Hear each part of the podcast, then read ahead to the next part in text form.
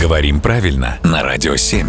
Володя, доброе утро. Доброе утро. Скажи мне, пожалуйста, кого надо называть темной лошадкой? Ну, кроме тех случаев, когда мы приехали на ферму, видим И там лошадь. темная лошадка, Да, да. видим лошадь красивой темной окраски, и говорим темная лошадка. Тут все понятно. В обычной речи, когда мы не на ферме находимся. Но это неожиданно сильный кандидат, претендент на победу, которого ты не ожидал увидеть в числе э, претендентов. Причем его окрас явно не имеет никакого значения в данном Э, случае. Да, здесь темный в значении неизвестный. Так. А, И исторически это, конечно, связано со скачками, когда вроде вот лошадь А, лошадь Б и лошадь С фавориты, Да. и тут какая-то непонятная... Тёмная лошадка. Темная лошадка в- любого цвета.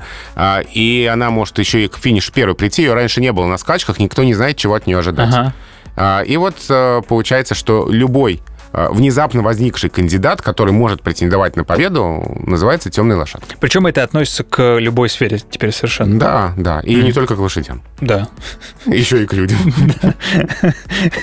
Главное, что мы недавно в рубрике выяснили, что я не лошадь. Да. Э, э, Так что к тебе темная лошадка тоже может относиться, если ты вдруг пойдешь на выборы. Вот это поворот! Володя, давай мы остановим нашу рубрику, пока она не вышла из-под контроля. Спасибо большое.